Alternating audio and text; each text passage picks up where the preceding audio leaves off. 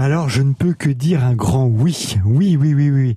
Bien sûr, c'est une très bonne chose. Euh, euh, je, je, vais prendre ma casquette de psychologue et ma casquette aussi euh, de musicien amateur. Et qu'effectivement, la musique, elle apporte énormément de choses. Qu'on soit une famille de musiciens ou pas, l'enfant va apprendre énormément de choses dans la pratique d'un instrument.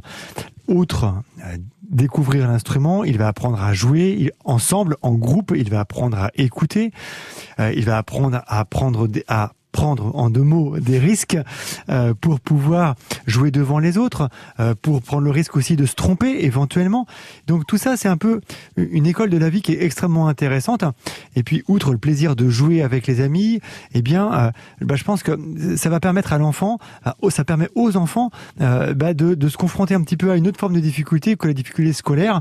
Et puis, je trouve que l'aboutissement d'un travail autour de la musique, autour de son instrument, quand les enfants après à jouer ensemble et qu'ils vont faire un petit concert, une petite audition, ou qu'ils vont euh, euh, pouvoir euh, se présenter devant leurs parents et jouer le petit morceau devant la fête de famille à la maison, bah, je pense que c'est un bel, un bel aboutissement et que ça va booster un peu la confiance, l'estime de soi chez les enfants.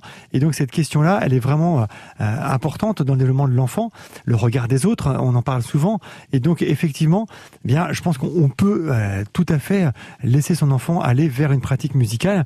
Et puis même on n'est pas musicien, bah, il y, a des, enseignants qui sont là pour ça, hein, dans la musique. Et puis, euh, au contraire, que c'est peut-être le moment aussi pour les parents de se rapprocher un petit peu de la musique et pas, et puis de saisir cette occasion pour dire, voilà, moi aussi, j'aurais bien aimé, ou euh, moi aussi, quand j'étais jeune, j'ai fait ça, ou à l'inverse, euh, écouter, faire écouter à son enfant ce que nous, on écoutait plus jeune.